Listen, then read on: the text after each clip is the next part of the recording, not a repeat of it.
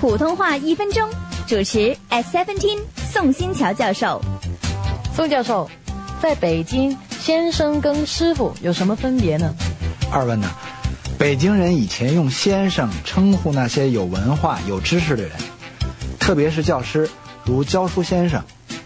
在北京人看来呢，技术好、手艺高的是师傅，那么有知识、学问高的人呢，才能称作先生呢。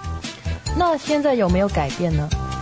近些年呢，北京也悄然兴起用先生尊称一般的男性，嗯，使用的范围呢，虽然不太广泛，但确实有逐步扩大的趋势。嗯，同时呢，也开始用先生来称呼自己的丈夫。